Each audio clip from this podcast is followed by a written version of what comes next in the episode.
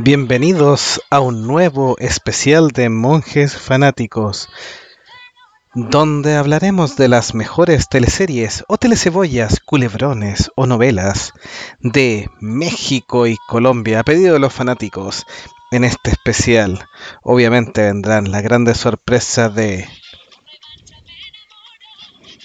Thalía y sus tres Marías y las mejores teleseries mexicanas y colombianas que animaron nuestras tardes retro en Monjes Fanáticos. No se pierda a Jovito de Lagún y el especialista en telecebollas Meteoro. Bienvenidos a un nuevo episodio de Monjes Fanáticos. Hola, hola, hola, bienvenidos a un nuevo episodio de los monjes fanáticos. Aquí estamos en, con casi 3 de 4, eh, porque el señor icónico arrancó, ya que este tema no es de su agrado. Y por tanto, lo que vamos a hacer aquí entre los tres telecebollentos, vamos a hacer un pelambre grande, sacar el tejido, a, a beber su cafecito ahí, mirando. El mate, si le gusta. O el mate, si le gusta también. Depende, otro- de la- depende del país. de la zona. Y ustedes nos comentan en el chat qué es lo que les gusta nomás mientras ven la tele, cebolla o novela o comedia, o como le digan. Teleseries o las series latinoamericanas también. También podría ser, es que sería más grande el concepto. Aquí estamos hablando de las producciones dramáticas que pueden haber visto ustedes, los más viejitos como nosotros, durante la década de los 80, porque ahí empezamos el corte, hasta los 2000 y algo, eh, con producciones bastante más nuevas, pero también igualmente reconocidas. Saludamos a mi amigo Jovito, ¿cómo está, joven? ¿Está listo para ver Bien, aquí estoy li- listo para, para llorar, sufrir, quedar ciego, recuperar la vista. Claro. Peor que Harry Potter aquí, con, todas las magias y todo. No, sí, pues aquí está, aquí está toda la, la fuente de todo, de todas las telecebollas que Maldito vimos tarde a tarde. ¿eh? Sí. Y que por- hoy, hoy- hoy y por mucho tiempo uno, uno le hace un poco el quite, ¿eh?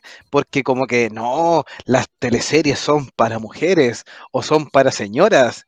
Y después está ahí viendo uno con el tecito ahí. Pero para qué estamos con cosas, recordemos que muchas veces, o sea, primero vamos a ir a hacer un trasfondo histórico. Antes voy a saludar a mi amigo eh, Meteoro. ¿Cómo está? Juan? Muy bien, pero todas mis ratitas del norte, roedores del sur, marsupiales al otro lado del Pacífico y cualquier engendro o alimaña que se encuentre alrededor del mundo y que le guste este, este formato televisivo de entretenimiento dramático, una suerte de opereta o teatro barato, eh, llevado a la pantalla chica para nuestra entretención vespertina o muchas veces de la hora del almuerzo acá en Chile en donde veíamos este tipo de producciones conocidas como teleseries, telenovelas, en otras partes, bueno, en Estados Unidos so- soap operas, en, en- también en Australia se llaman soap operas, en doramas, en los lados más occidentales, las novelas, las comedias, como quieran llamarlo, ustedes nos dicen desde la parte, qué parte del planeta están, nos dicen cómo le llaman a este tipo de producciones, que generalmente en su época estaban enfocadas a público femenino, muchas dueñas de casa, eh, señora del hogar o algún tipo de empleado doméstico, eh, que pasaba sus tardes mientras lavaba la losa, ordenaba la casa, planchaba todo, viendo esta, estas producciones y estas historias bastante particulares, pero que todos tenemos algún recuerdo de ellas. Siga nomás. Aprovechamos de saludar a Don Ranger Grayson que nos dice buenas y grandes noches, saludos desde la incendiada Chillán. Les mandamos un abrazo ahí porque en el sur de Chile está la escoba ahí con La los escoba, incendios sí. forestales y también en lugares habitados, que eso es lo peor. Y también nos dice Marimar. Así que está sí, listo.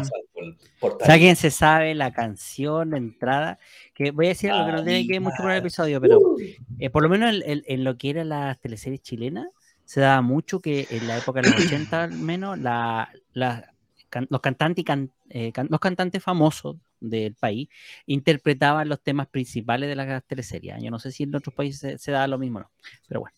El contexto histórico, como les decíamos, por muchos de nosotros que somos más viejitos, eh, estábamos ahí acompañando a nuestras madres, que eran las que ponían la pauta y la regla cuando no existía ni internet, ni Netflix, ningún bendito servicio de streaming como ahora. Eh, sino que teníamos nuestro horario para ver televisión, donde habían segmentos para niños, las noticias que daban incluso al mediodía o a las 2 de la tarde, y después llegaba un segmento de, de, de 3 a 5, 3 a 6, por ahí en la tarde, por lo menos aquí en Chile, no sé el horario resto, donde daban todas estas teleseries latinoamericanas, extranjeras, de diferentes procedencias, ah, porque la teleserie local, en este caso la chilena, la daban a, a las 7 de la tarde. Entonces era el momento de la telecebolla. Así que ahí es donde empezamos muchos, por voluntad o fuerza, a ver, eh, pasar nuestras horas frente a la pantalla viendo a personajes tan reconocidos como Marimar ¿ah? o al guatón de Carrusel. al guatón de Carrusel. Claro, ¿Cómo se llama el guatón de Carrusel? Ahí, ahí, vamos a ver.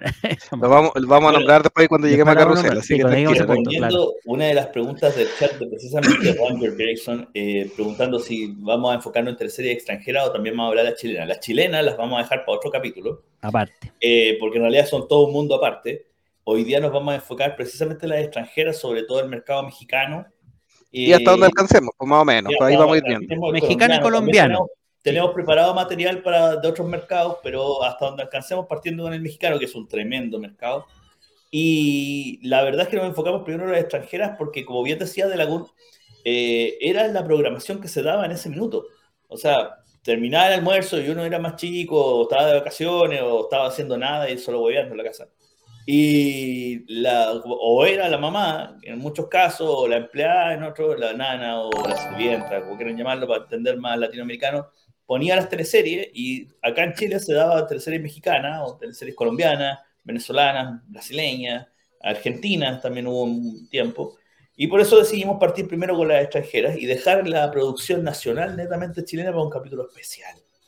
Muy bien, gracias. Vamos, vamos, a tocar ese tema. Sí, muy, sí. bien por ese contexto, muchas gracias ahí, don Metero. Siga. Sí. Saludamos a Ricardo Cerda que nos dice, en nacimiento, preocupado por los incendios por nuestro sector pero atento igual al programa de hoy. Gracias, Ricardo. Bueno, y esperemos a, sí. que la gente que está compl complicada o con parientes complicados se pueda entretener hoy día un ratito y, y olvidar un poco los malos ratos. Bueno, no y sea ahí, galero si tiene que salir arrancando acá, no es James Gunn. Sí, apriete nomás, apriete nomás, sí, da lo mismo aquí. Y Reyes estamos... sigue cantando ahí a Marimar ahí.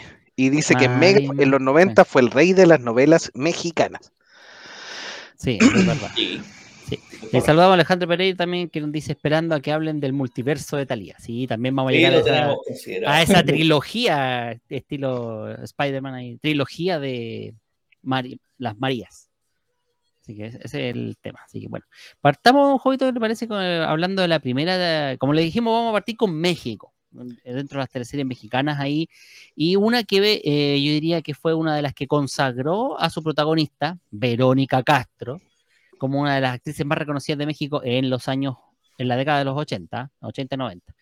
Partimos con Rosa Salvaje, producida por Televisa en 1987. En 1987. Sí. Hay que hacer el alcance, antes empecemos, hay que hacer el alcance que hablar de, de las producciones mexicanas y hablar de Televisa, realmente. Principalmente. O sea, tenemos, por, Televisa es una, tal vez una de las cadenas de televisión y de contenido audiovisual más grandes del planeta, con un historial de 40 y 50 años de producciones. O sea, cuando estábamos buscando información para preparar el capítulo, vienen de la década de los 1940 haciendo producciones hasta la fecha sin parar. Es un, bueno, México de por sí es uno de los mayores mercados latinoamericanos para cualquier, eh, cualquier producto, sobre todo audiovisual, música, televisión, y ahí se hace notar.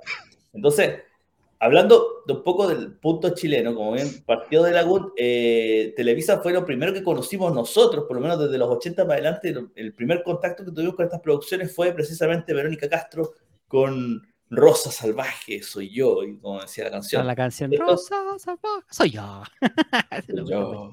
¿De qué trataba esto? Para que contarle un poquitito. Lo que sí vamos a hacer un, una pequeña aclaración. Nosotros vamos a nombrar el número de episodios, pero tiene mucha variación en el caso de las teleseries, porque hay unas eh, capítulos para el mercado interno, otros que se venden de repente para afuera y que llevan corte, o incluso que están montados de forma distinta. Entonces, si nosotros les decimos, por ejemplo, tiene 100 episodios, usted después va a encontrar en internet que en otra página dice que tiene 150, en otro 89, y es porque este formato permite mucha variación. Entonces, les vamos a dar un, es un estimado nomás, porque cambia mucho en, distintos países y es volverse loco tratando de, de achuntarle la cantidad exacta de episodios porque las cortaban en, incluso a su antojo en varios lados. Eso como pequeña aclaración.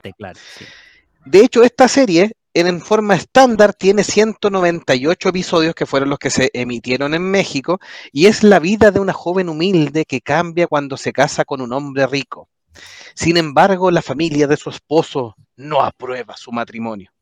Rosa. Ahí tenemos, perdón, ahí tenemos a Verónica Castro Humilde. Ya, flight, flight, la O sea, y más encima, como eh, típico de producción mexicana exagerado, así como y bien melodramático. Entonces, Verónica Castro en eso hizo muy buen papel junto con la actriz que sale en ese momento, que es una actriz bien famosa en México.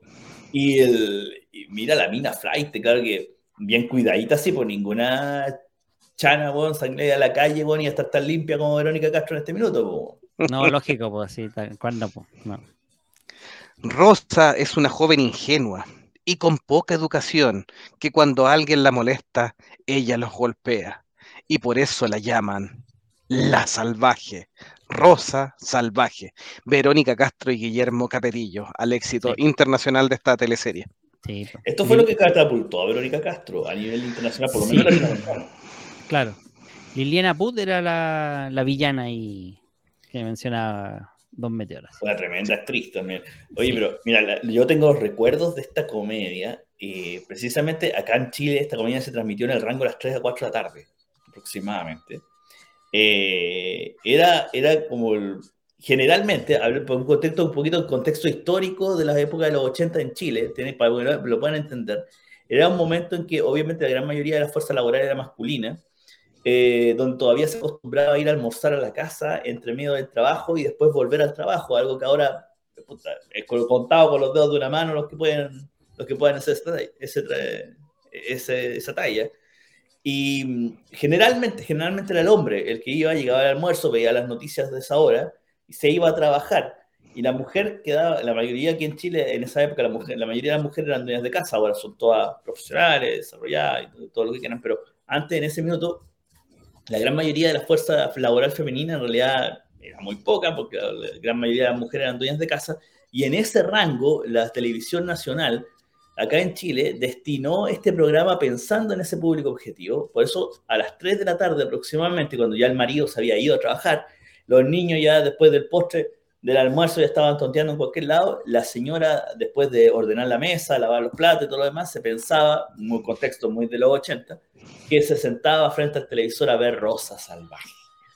Y eso fue lo que eh, hizo el éxito de esta comedia a nivel chileno, el sentido de que tenía su público bien cautivo, con una historia bastante melosa, bastante melodramática, muy estilo mexicano, sin ofender a nuestros, eh, a nuestros ¿cómo se llama?, auditores de México, eh, que llegaba incluso a dar risa en algún momento, en algún minuto, si uno analiza la historia, como... Mira, lo piensa, la mayoría de las teleseries que daban, independiente de la procedencia, en los 80 se trataba siempre de la clásica historia de, de la persona pobre que por alguna razón, algún motivo, alcanzaba el estatus de millonaria o, más alto o de mejor posición y cambiaba totalmente su vida, que era una, especie de esperanza que se le da al, popular, al populacho, a la gente, que algún día pudiéramos ser algo más. Era, un sueño aspiracional. ah, sueño aspiracional, exactamente. claro, totalmente. Rosa Salvaje, la encarnación de la, la la dama y el vagabundo. No, perdón, ¿cómo era esta de, mm, príncipe de, de mendigo millonario? Millonario, sí. ¿Cómo es esa historia? Ranger Grayson nos decía, con la misma Verónica Castro cantando el opening y el ending, saludamos a la Pere que también dice, hola buenos, y nos dice, Rosa Salvaje soy yo. Claramente, exactamente, cantando Verónica Ranger Grayson dice, como que años después replicaron la misma fórmula con otro nombre que empieza con M y con la misma villana. Sí, ya vamos a ver ese tema. Vamos a llegar a, vamos a, llegar a nos dice, Y nos dice, si Rosa Salvaje se hubiera filmado en Chile, se llamaría María Tres Cocos. Sí, la María Tres Cocos. po. Juanita, Juanita se le llama, Juanita. Juanita, no, Juanita. Y la Vere también nos dice, buen estudio de mercado a las 3, la señora de la casa era libre. Sí, Sí. esas producciones se compraron pensando en ese público objetivo en esa época, en ese contexto histórico, por lo menos aquí a nivel chileno. En otros países ahí ustedes mismos nos pueden ir contando cómo era.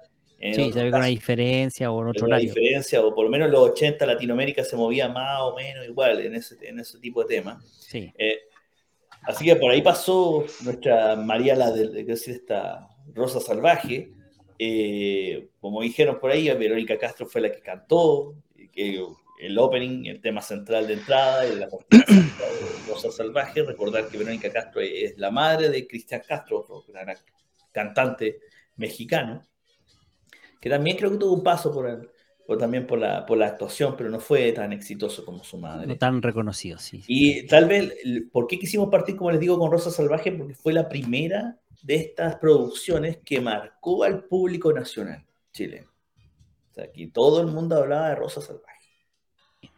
Todos se reían de Rosa Salvaje y trataban de cantar el Rosa Salvaje, Salvaje. soy yo. Después de Claro, Andaban con en esa- la calle cantando. Entonces, Ah, y más con ese cambio de, de ritmo que se pega al, al fin. No sé si al final de la, de la- del intro, del opening.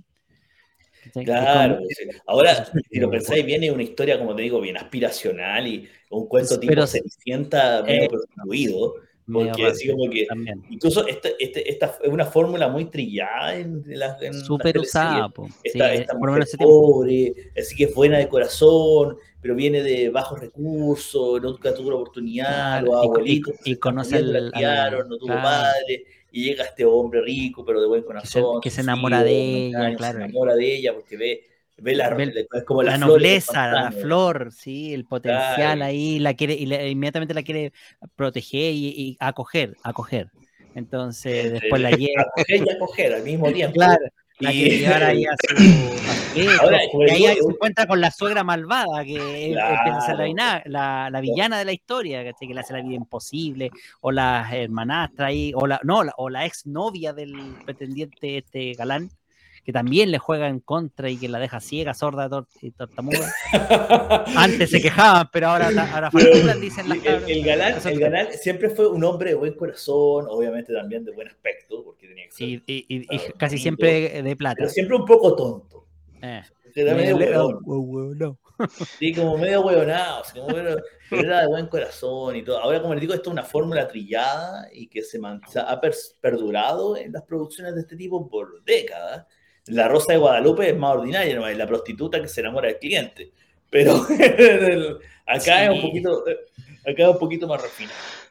Eduardo. Benítez, sí, Eduardo Benítez nos dice, yo recuerdo que mi mamá volvía del trabajo por las tardes y mientras descansaba ella, yo veía La Usurpadora y luego La Intrusa. A ver, si todos baila. tenemos su, su teleserie fa- favorita ahí.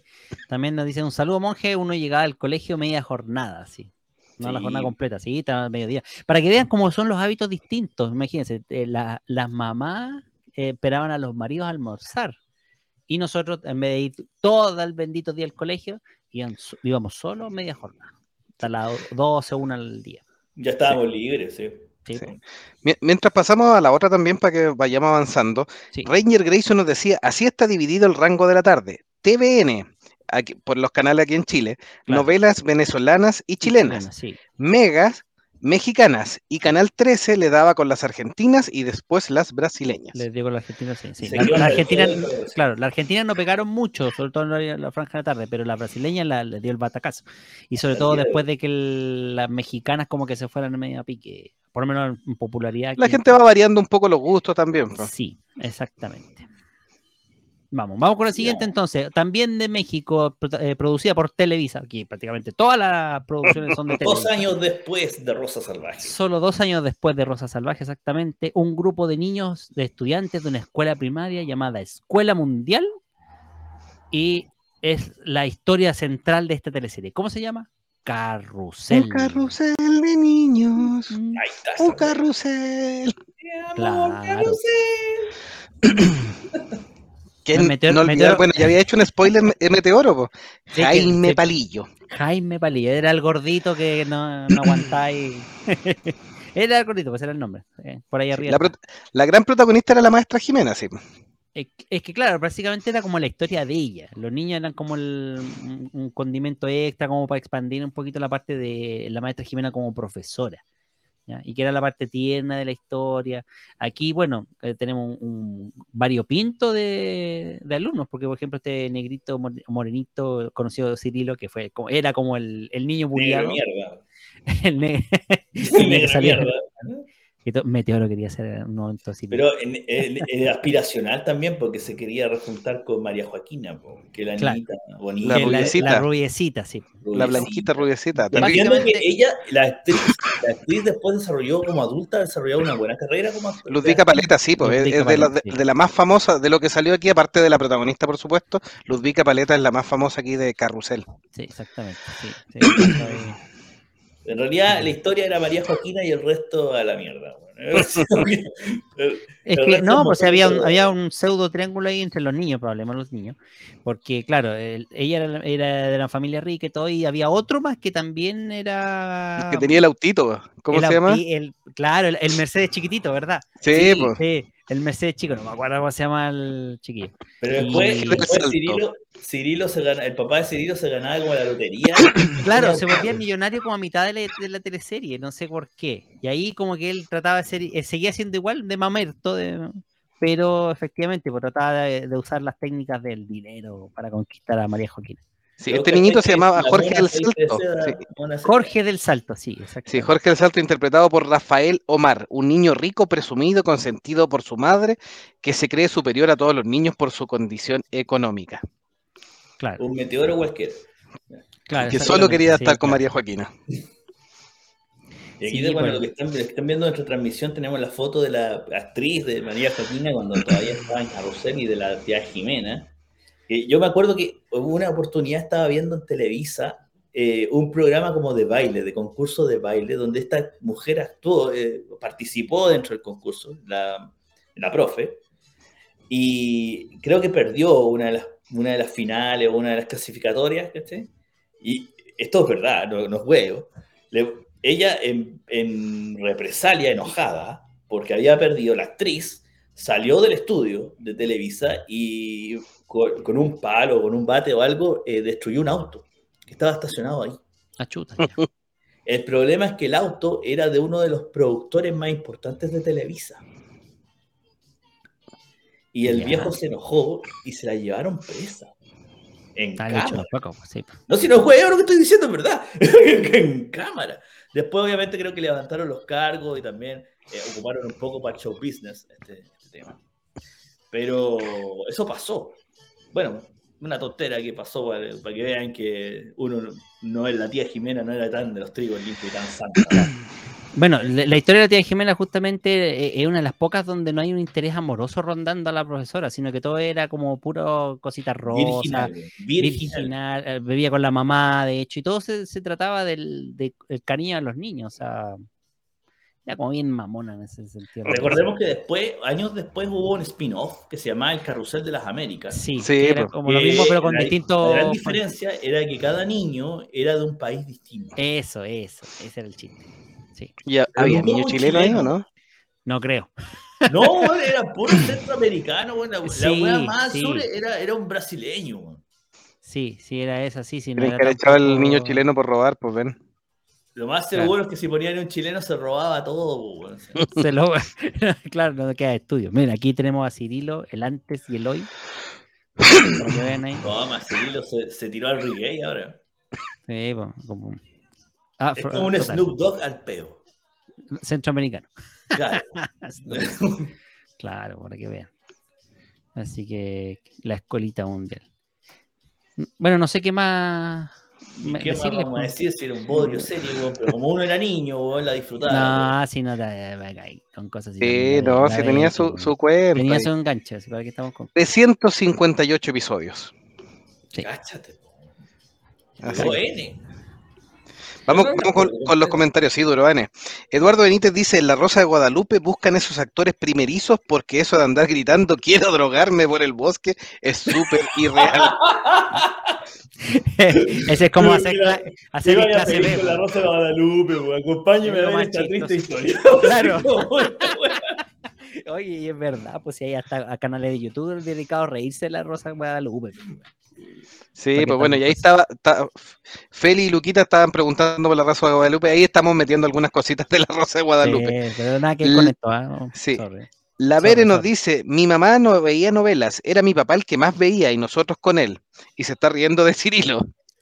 Gaby Rivero, la maestra Jimena, tuvo un programa para niños y hasta tuvo su disco infantil. Ranger Grayson dice, todos quisimos tener una profe como la maestra Jimena. La Vere dice, yo llegué a ver la repetición, pero me aburría.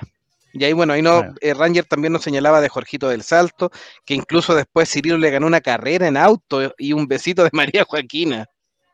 Así que ella está comentando. Porque también llegó con su auto versión mini. Sí, pues. Sí. Como decían usted, ganó la lotería y, se volvió, y salía con traje, pero seguía siendo el mismo Cirilo. El mismo morenito. Morenito, por no decir otra cosa.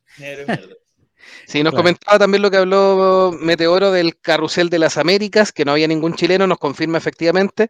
Y dice como dato curioso, muchos pensaban que Cirilo era Kalimba, que es un músico eh, bien morenito, muy famoso, y mucho tiempo se especuló de que era Kalimba, era el verdadero Cirilo y que había, y hubo que salir ahí de, eh, estos rumores de internet, porque finalmente Kalimba sí salió en carrusel pero no, el, no era Cirilo, no, no en la clásica, sino que en el carrusel de las Américas, que es lo que nos pone Ranger Grayson.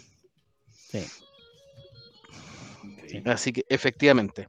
Bien, sigamos en el tiempo nuestro DeLorean imaginario de las comedias y llegamos a 1993. Así es, también produce por supuesto por Televisa, ¿quién más? ¿Quién otro más?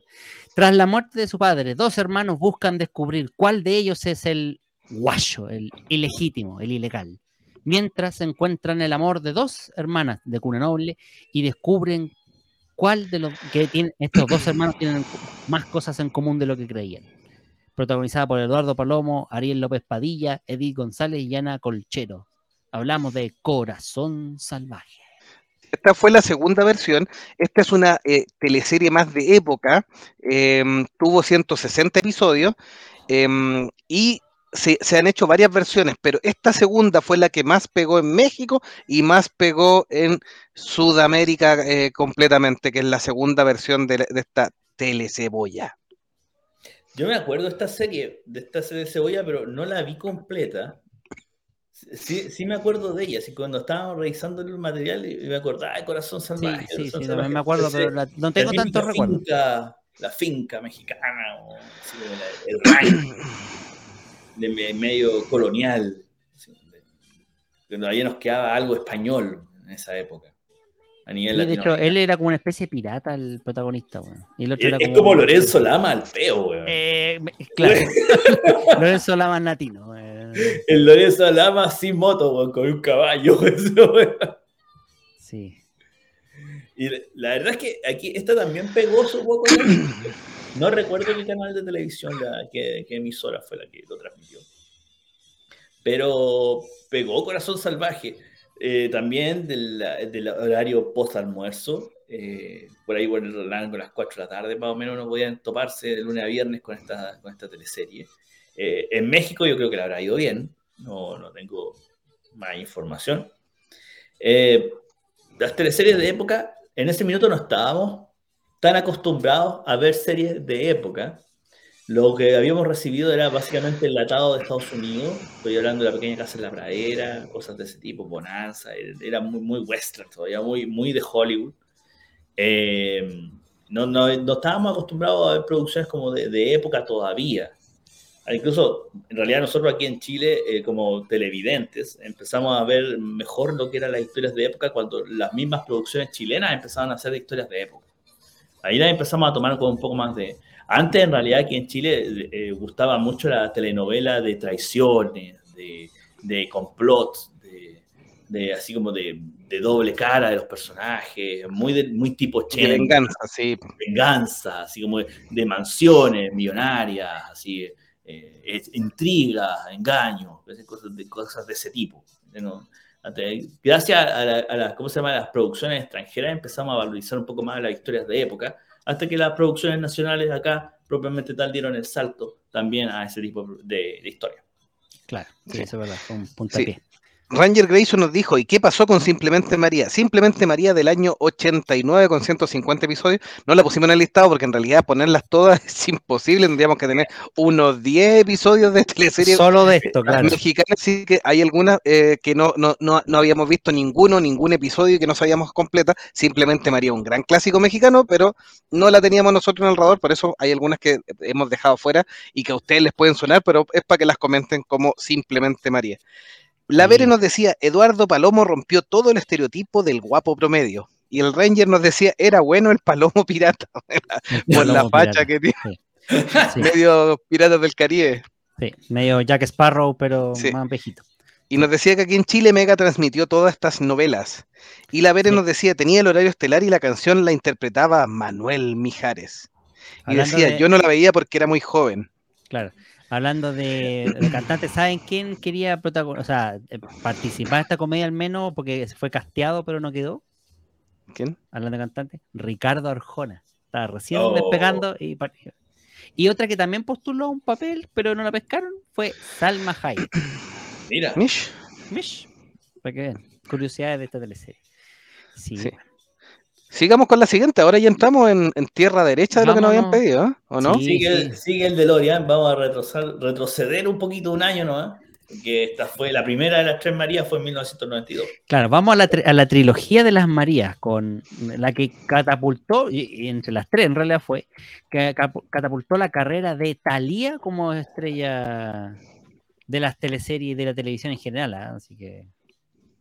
Pero después de esto se casó con. Se casó, creo que fue, y ahí como que ya desapareció todo tipo de. Sí, pues se casó harto después con el señor Motola y El, el Jimmy Motola, ¿no? To- Toby Motola, el de Sony. No Toby, el, el Sony, ese, ese, Exactamente. El de la PlayStation. No, no, aquí. Bien, entonces, ya, vámonos con la primera. vamos con la, la, primera de Marías, que es María Mercedes, para servirle a usted. Claro. Una humilde y joven vendedora de lotería que trabaja para sacar adelante a su familia. ¿Viste? Es clásico de la familia pobre, la niña buena de corazón, pero no tiene un peso. Mira, anda vendiendo boletos de lotería. pues, podríamos decir que fue como la historia de lo que pasó después, ¿ah? cuando se casó. Claro. Justo de lo que estamos hablando con, con Toby Motola. Claro. Y que curiosamente, como también se da en este tipo de historias, se enamora perdidamente de un hombre Billonario. millonario, ¿cachai? De Que Lucrecia, después de cuando ya se enamora de él, los problemas típicos en la casa, ¿quién acepta? ¿La chana? Pues, nadie. Con Talía en su primer, yo no estoy seguro si ha sido su primer papel estelar, No. pero al no parecer fue. es por lo menos uno el primero más importante. de- en, Exacto. No, en- tuvo en antes, de- antes tuvo el pro- protagonismo con otra actriz, que no recuerdo el nombre, en la tercera Princesitas, parece que era. Princesitas. claro. Y también acompañada con el primer actor que era Arturo Peniche. 82 episodios en total de historia y que incluso tuvieron unas remasterizaciones o remakes filipinas y brasileñas como María Esperanza, que es la misma historia, pero en Brasil. Y la otra filipina no sabe- se llamará El Filipino, no sé. De Mercedes. María Mercedes. Ahora, aquí- También acá en Chile, eh, una, esta fue una de las teleseries que pegó así de impactos y todo el mundo veía a María Mercedes. Eh, yo la recuerdo muy bien, era muy niño, cuando en la casa ponían el televisor y salía la canción María Mercedes para servirle a usted. María Mercedes. O sea, Madre, no, se abandonó porque... La letra, sí, pues María Sí. Mercedes para servirle a usted. Mi servirle madre no se abandonó, de mi familia me encargo yo porque mi Exacto. padre jamás cumplió. Cumplió. Sí, Sí, pues, Sí, pobre. y la cantaba Talía, pues. Ese era lo más divertido. Ella Talía cantaba esa canción.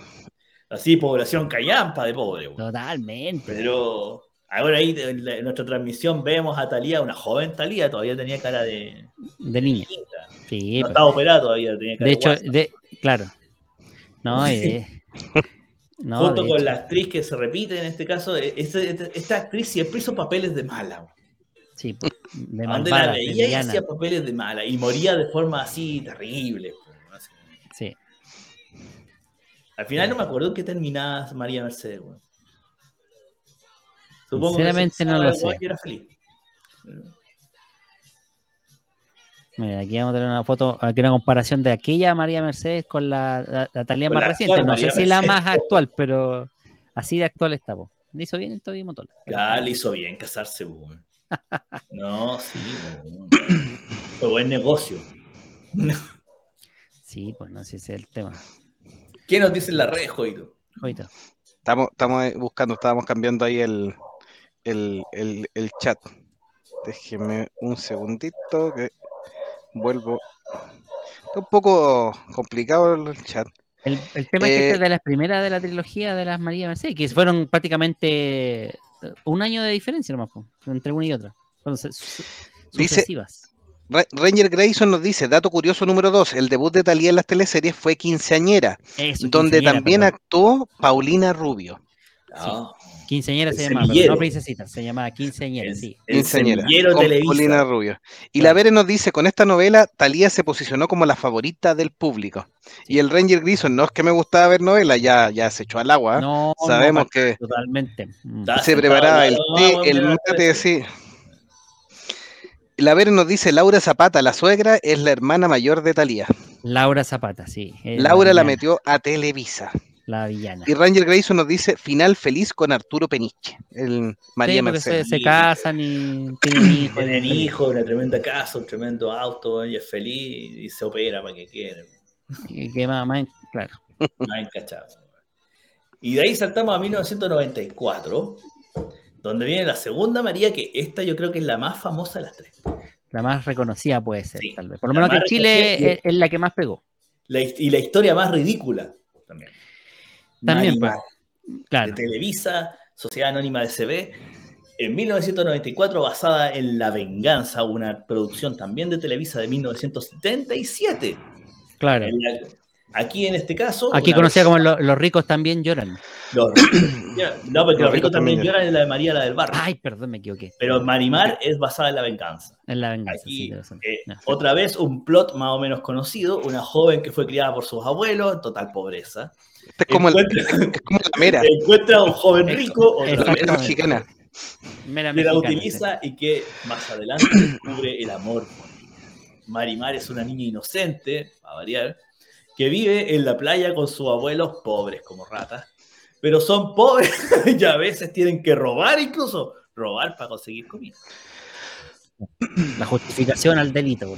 justificando el delito. Exactamente, un tema candente en Chile últimamente. Sí. Con Talía y Eduardo Capetillo en los roles principales también salía Pulgoso, que era un perro que hablaba extrañamente. ¿Verdad? pensaba Era como, igual, sí. era como una especie de Pepe Grillo de la. Sí, Era como un De Pepe Grillo, Mar- pero después yo y no sé, jugaba Talía y todo. Porque más Sí. adelante aparece una perra blanca y la perra también hablaba. Y ahí al, al perro se le olvida todos los consejos a Talía y se agarra a la perra. güey. y tienen perritos, güey. Y tienen perritos. eh, Miren, esto ahí con la baba y. ¡ah! No, pues, esa, esa es una de las, peores, de las mejores escenas. Pues. No es que la mala le dice que si quería recuperar el, un brazalete, una cuestión así, que si lo quería un brazalete de oro que le habían regalado, tenía que recogerlo del barro con la boca. Así, Con la boca, sí. Así como la humillación máxima. y humillación después la acusan de ladrona y se va a presa, weón. Y como se va a presa, la abuelita le da un ataque al corazón, weón, y se muere. Y se weón. muere y peor abuelito, todavía, no sé sí. de los dos, weón. La lo- abuelita, ves que los viejos se mueren, weón, de pena. Y él. Y ahí eh, Mari- Marimar sufre, pero después resulta que la rescata una, un, un- Es una historia horrible, la, la rescata como un, un viejo, weón, que era como millonario, que necesitaba como una asistente, y resulta que el viejo era su papá, era su papá biológico, Y weón, claro, y la, nunca- la- la sí, recuperó y la, la, entrenó, la educó, nada, sí. weón, la instruyó para prepararla para que después quedara como heredera de su fortuna, entonces después llega en gloria y majestad, y el weón que la, había, que la había pateado ahora se enamora otra vez de ella, pero ahora anda detrás de este otro, no, sí, es un zorreo esta weón. Sí. Bueno, y aquí tenemos a la Marimar nuevamente en la actualidad. Eduardo Claro, Benítez, sí, Eduardo. Benítez nos decía, yo no me acuerdo, y si no me acuerdo, no pasó por las canciones de Talía. Claro. Ay, por Dios, está bien, está bien. Miren la, la letra de Marimar. Marimar, Marimar. costeñita soy, con mis abuelos crecí yo, en un lindo y cálido mar que todito me dio, cuando el amor me llevó. Esta era más, Más suavecita, más, sí, más suavecita, me- menos terrible. menos dramática. En realidad no te, no te spoileaba la historia, pues. Ese era el tema. Sí, pues. Así que. Mira, yo, yo estoy convencido que de las tres Marías que hizo Talía, esta fue la más famosa, pero insisto que la historia es la más ridícula. Eh, sí, porque tiene todos los clichés habido por haber, pues, si es el drama. Esa O sea, weá del perro, weón, era... tema- yo no me acordaba, yo no me acordaba que el perro hablaba. Y hablaba como viejo. Sí, es, que, es que era como, ¿te acuerdas? Es que como dijiste tú, pues se murió el abuelito y creo que el abuelito llegaba, hablaba a través del perro, pues. Se reencarnó en el perro, Era weón. una cuestión a- de ese estilo, ¿cachai? Así de, de burdo. Pero era como un Pepe Grillo, era como que le decía, no, no esto, no te por el lado oscuro de la fuerza. no sé. Sí, Ranger Grayson decía, siempre pasaba eso, era analfabeta y después la pulían transformada en toda una dama.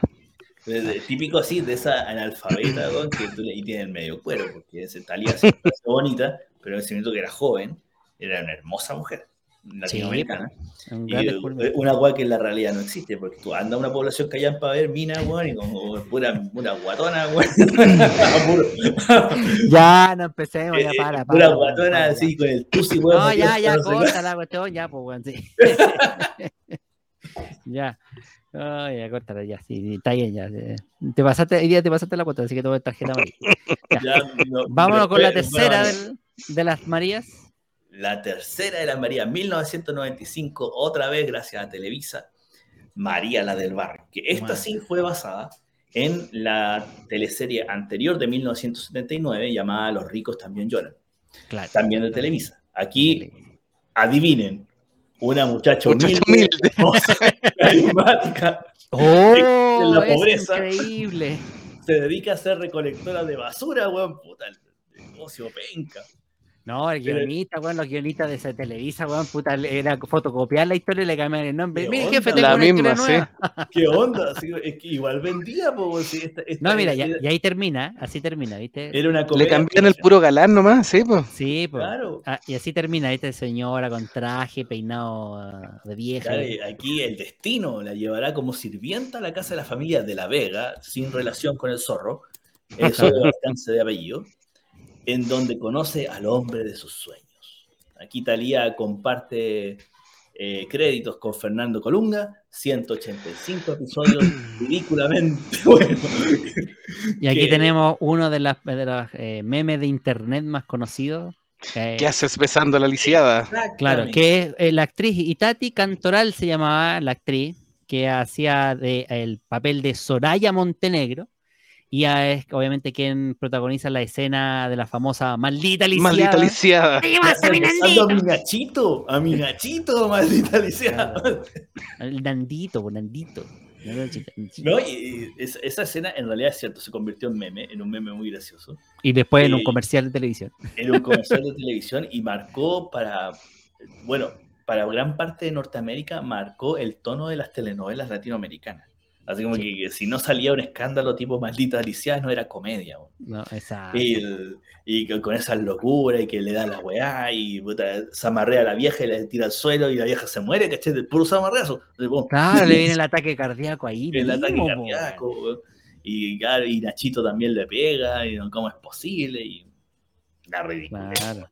Eh, hace poco, hace- el año pasado, a la actriz, recuerda el nombre de la actriz, la de la maldita Alicia, la Itati Cantoral. Itati Cantorale, eh, utilizó su red social de Instagram y revivió un poco la escena, ya ahora, años después, Sí. haciendo el show de la maldita Alicia por Instagram. ¿no? Búsquenlo. No, y después, y después hace un, comercial para Netflix donde a ella la llevan presa y ella, la maldita lisiada, es la que empieza a reinar ahí dentro de la cárcel.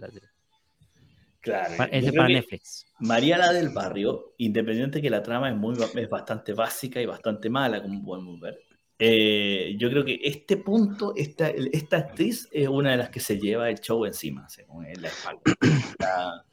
Justo cuando- porque en realidad la Talía, la Talía es como la niña bonita, aquí pone la cara. Yo No, creo que. Marimar hizo mucho más de lo que hizo aquí en Mariana del Barrio. Mariana del Barrio, Pero ya se, pero se consagró, ya después del- del- claro, de la fue tripleta la que se mandó aquí, ya todo el mundo conocía quién era Talía. Ahí, ahí- ¿cuándo fue, fue el Festival de Viña? Como en esta época, ¿cierto? Si no me equivoco, la sí, Talía. Sí, Sí, más o menos. Fue que Sí, la no, claro. festivales estelares. Eh, ¿cachai? Entonces. Se volvió famosa. Nada que decir. En el 97 es la primera vez que vino Talía al ¿Ven? festival. ¿Viste? Dos años Sí. después de esto. Justo, justo Toda la fiebre de las Marías, sí. Exactamente. O sea, eh, de hecho, aquí las dieron dif- eh, diferido, así que lo más probable que haya sido justo el- terminando este, esta tripleta. Claro, no, Sí. aquí eh, María la del Barrio se transmitió mucho después que terminó en México. En esa época no, no había tanta, ¿cómo se llama?, capacidad de comunicación. Eh, Claro. Acuérdate, y todavía existen, todavía existen las ferias, las ferias de las que van los representantes de los canales de televisión, las ferias de Ah, sí. sindicalización. A En buscar Unidos, la historias, la ideas, sí, sí. Claro, y van a comprar las series, A ¿cachai? Y ahí Televisa sí. presentaba los productos que tenía ese año y estaba María la del Barrio. Y aquí Así que ya saben ya, ¿qué Spider trilogía de Spider-Man? ¿Qué trilogía de Avengers? ¿Qué trilogía de Batman? No, María la del barrio. Marimar y María Mercedes. Y María Sí. Mercedes, sí. Feli y Luquita nos dicen, Fernando Colunga actuó en las tres Marías, pero solo uno con el protagónico. Mira, ese es un buen dato. Y Ranger Grayson nos decía, sale la María Joaquina más Ricarda. Sí, estaba jovencita, 16 años creo que tenía ahí. Ya, ya no arrastraba la bolsa del pan. No, ya no. Ya. Está, al borde de ella. De que dejara de ser delito eso, hombre. que dejara ese delito. Así que, claro. Así que, Sí, Ranger Grayson también nos dice, aquí pasó lo que faltó en las otras dos, se volvió loca y regaló a su chilpayate. claro. Ni idea que Y- ya no me acuerdo. No, eso no me acuerdo. Feli y Luquita dice, yo leí que tuvieron que revivir a Soraya porque bajó la popularidad de la novela.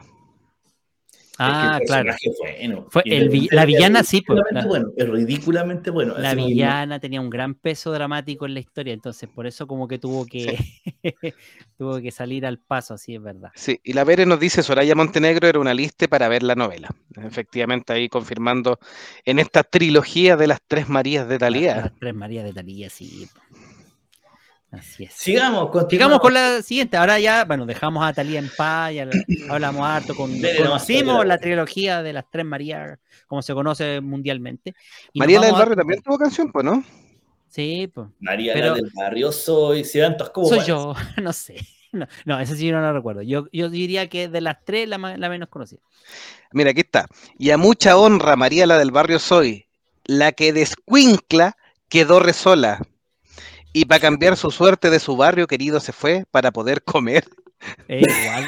Y a mucha honra. María la del Barrio soy, igual la que que, la chamaca otra. locamente se enamoró. Y para curar dolencias se desquició cuando él la dejó.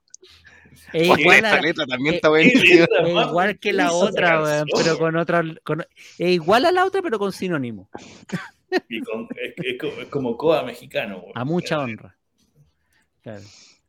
Continúa, señor de Lagún. Ya, ya bueno. No las podemos poner completas las canciones porque nos van a banear, por supuesto, Claro, pero Televisa son- nos baja. puede Ah, buscar no, ahí te- en Televisa, YouTube, no, olvídate sí. con Televisa, no, yo no me meto con Televisa. Sí, Ranger Grayson nos decía, y a mucha honra, María la del Barrio soy, nos estaba cantando. No estamos siguiendo una línea temporal, por eso es que vamos a retroceder nuevamente en el tiempo, a los años, al año 1993, y vamos a contar la historia de un camionero mexicano, hombre de familia, muy enamorado, pero que entre sus viajes de entre México y Estados Unidos casi atropella a una bella jovencita, de la cual termina enamorado perdidamente y convierte en su amante. La teleserie se llama Dos mujeres, un camino. Y aquí, esa sí que era la canción que cantaban las mujeres en ese tiempo. Sí, Se volvió una cumbia, pero Esto fue, totalmente esto fue un hitazo. hitazo. Claro, años después seguían cantando esta canción. Con Eric Estrada, Laura León y Vivi Gaitán, otra eh, eh, protagonista que también ahí en algún momento tuvo sus 15 minutos de fama. No tanto Dos como mujeres, un camino, es el destino que ahora tiene para mí la vida. Claro. Son dos penas que me matan, que desde el fondo de mi alma brotan. Dos No, esta es más mujeres, triste que-. Sí. Antes, hecho, mujeres, de seguir, solo un comentario que se me fue, que está buenísimo de Eduardo Benítez, que dice, Vale. yo creo que a la Marimar sí probó la María Juana que le ofrecieron para hablar con el perro. Ah, puede ser, puede. Algún tipo de.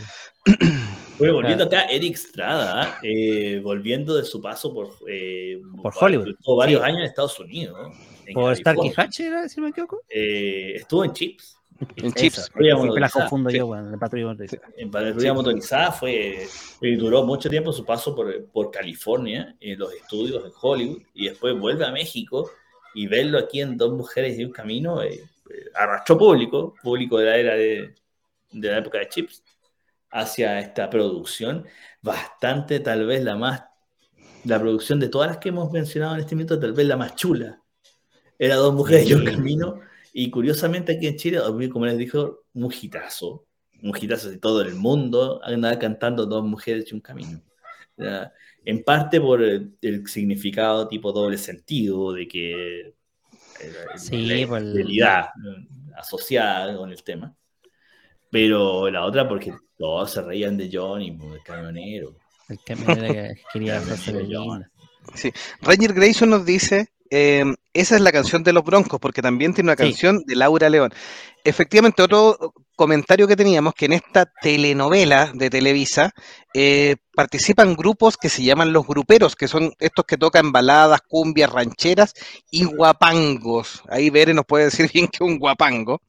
Eh, donde sale efectivamente los Broncos interpretándose a sí mismos, e incluso la cantante Selena, que era muy famosa en Selena México, Quintanilla. y sí. en la parte latina de Estados Unidos, por supuesto. Eso le- ahí es está, parte- viva Selena Quintanilla.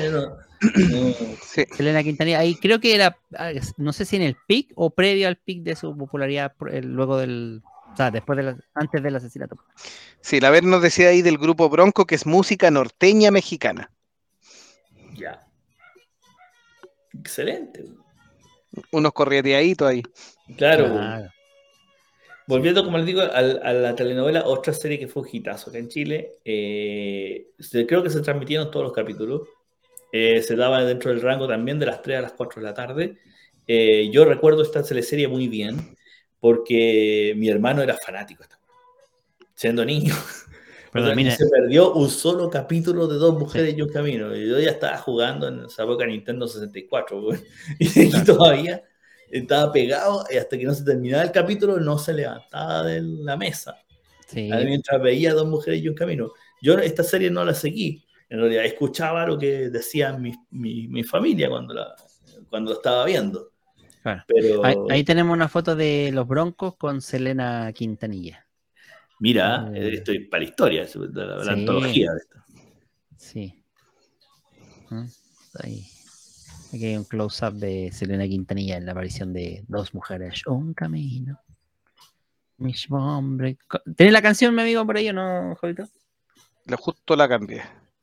Dice, dos mujeres, un camino.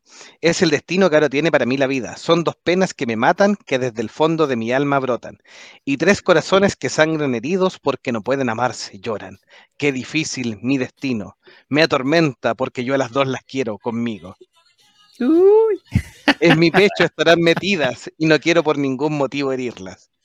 Si, ana- u- si a una la tengo, extraño a la otra. Las dos son mi vida. Dos mujeres y un camino. Dos mujeres, un camino. Ay, señor. Buena chanta, güey. Bueno, ahí Bere nos está respondiendo que es un guapango, un ritmo típico del sureste mexicano, siendo el más importante el guapango de Moncayo. Tradicionalmente es este género, lo que más sobresale son las cuerdas. Claro. En total tuvo 229 episodios de esta serie. 229, pero y cuando se sindicalizó llegaron 130 y tantos. Sí. Claro, claro. así Sí, y Ranger Grayson dice, a mi abuela le gustaban los broncos y ponía su cassette, me aprendí casi todos los temas. La época del cassette. Anyway, ahí quedamos con otra. Sigamos en la Sí. línea temporal.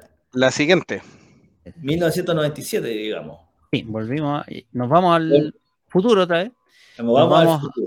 Claro, a una teleserie que yo en lo personal encontraba muy ridícula también dentro de esta historia, porque a la protagonista le pasan todas las tragedias vida y por haber, excepto la muerte, pero de, de la cual sale con un, un optimismo, una, una vibra así como ultra positiva, queda ciega, sorda, muda, torpe, clase testaruda, y aún así después termina siendo la, la protagonista más feliz del mundo. En el mismo día nacen dos bebés, un varón y una niña, que son intercambiados de familia.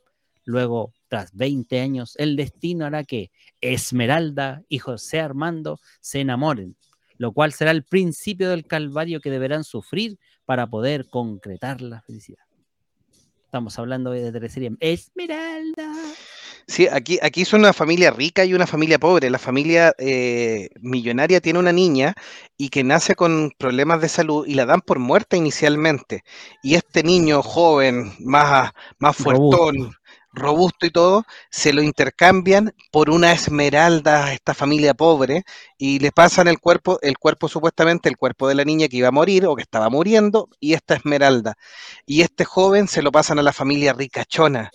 Pero no sabes nada que de repente la niña da un, un gemido y está viva. Pero es cieguita la pobre.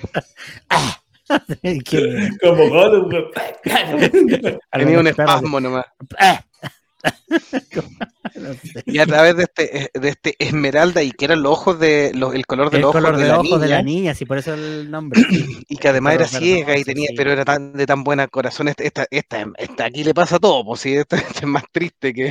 Ah, pero, pero ¿sabéis que el, el tema es que como el- mientras hizo de ciega en, en la teleserie, porque después recupera la vista, obviamente, es, es loco porque expresivamente era capaz de mantener la, la vista no sé dónde, pero no movía la-.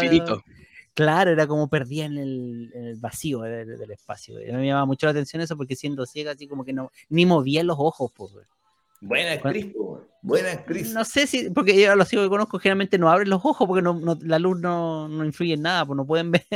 Entonces la luz no. eh, detalle. Yo no recuerdo otro trabajo de Leticia Calderón, en realidad. No. Sí, Como protagónico no. Como protagónico. Salió en hartas más, pero como protagónico no. De hecho, aquí tuvo algunos conflictos porque efectivamente esta cinta que, que, mm, o sea, esta teleserie que muchos seguían, el, el galán se portaba como el ajo con Esmeralda. po. Era malo. po, Era malo, la hacía sufrir un montón. Entonces, Leticia Calderón incluso quiso influir en el final de la serie y fue a hablar con los productores e incluso quería hablar con el creador del guion original porque encontraba absolutamente injusto. Mucho tiempo dijeron que Leticia Calderón tenía un drama ahí con, con Calunga em, y que no se llevaban bien y todo eso. En posteriores declaraciones, por supuesto, ella desmintió este tema y dijo que siempre, simplemente que su, su coestrella como actor, digamos, como persona era muy, muy bueno y no tenía ni un drama, pero que el personaje era una bestia y era un burro y que era imposible que lo perdonara así tan fácil y que finalmente se quedara ahí eh, eh, con el amor después de todo lo que le había hecho. Era como, le no, no puede ser que, que gane finalmente este tipo. Pero Lo más chistoso, como digo, en esta teleserie le pasa de todo. O sea, primero queda ciega, pierde a su familia. Le, la guagua y la, le roban la guagua. Le Entonces, roban la guagua, esta le roban la guagua. Sí, pues después le roban la guagua, entonces como, ¡ah! como lo- la peor tragedia del mundo le pasa a toda esta mujer. ¿Cómo recuperó la vista? Sí, fue como milagro. Fue como un Milagro. milagro, sí. Fue como un Milagro, milagro, señor. sí. no vamos a decir que dice en internet cómo recuperar la vista, porque se- salen pura tontera, así que Lo único que sabemos es que entre la, lo dejamos a la revisión, imaginación. claro, entre la revisión eh, y el cambio de aceite, ahí, pues ahí haber aprendido el- a pe- recuperar la vista. Punto. Así que, Esta, esta fue una, esta es una verdadera comedia cebolla. Como decimos acá en Chile, esto fue cebolla. Sí, la Vere dice, esta novela sí me gustó y lo que más me gustó fue el villano Lucio Malaver. Y Ranger Grayson dice, no me acuerdo cómo se llamaba el viejito que aparecía en esta novela y lo matan de manera cruel. Bere dice, el bobo Melesio es el mismo actor de la película Macario, un super actor. Ese mismo Melesio era un personaje muy extrañable, dice el Ranger. Y dice también, la operan y recupera la vista. Claro. Ahí tenemos a, a- a Leticia Calderón 23 años después de su aparición en Esmeralda. Está todo operado en el Botox. Está el bueno, ahí. Mm, sí, pero bueno.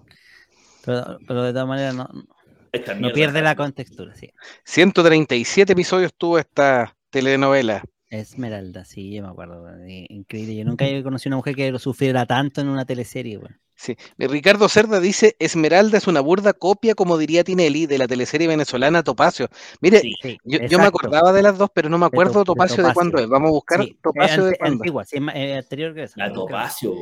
Eh, Yo sí, es la misma, exactamente la misma. De hecho, ahora que la nombraron me acordé.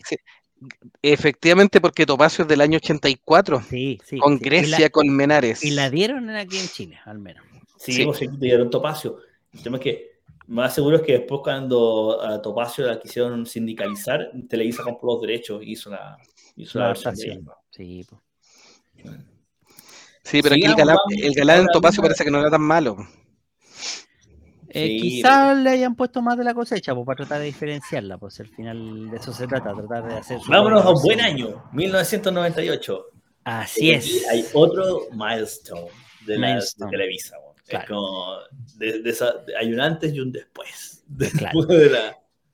Otra digna sucesora de Thalía en lo que se refiere a protagonismo en teleseries, eh, la actriz Gabriela Spanik hace yo creo que el mejor papel de su carrera al eh, interpretar a dos gemelas que fueron separadas e intercambiadas, que luego de reencontrarse vuelven ahí a hacer, hacen el cambalache y la, la gemela malvada, que era la pobre, adquiere la vida de la gemela buena, que era la millonaria y rica, y no Al quiere revés, después... pues, ¿Ah? Al La revés. millonaria era la mala y la Ah, sí. pobre era la buena. po. ¿Verdad? Y Sí, todo por po. el amor. eh, todo por el Si el dinero no te hace bueno y malo, pues. Como nosotros, nosotros somos todos buenos, somos todos pobres. Bueno, y por eso, eh, pero ella lo hace porque simplemente quería- le gustó la parejita, ¿no? Lo hace por amor. Gracias por amor. Como bien decía Adela con, con la gran Gabriela Spanik, eh, actriz venezolana, en realidad radicada en México hace mucho tiempo.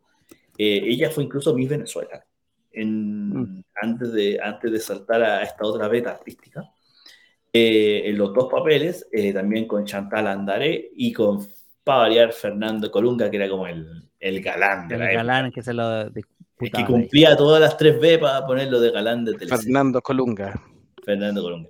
Esta telenovela es excelente, es de lo más cursi posible, pero excelente. Exacto. sí, sí.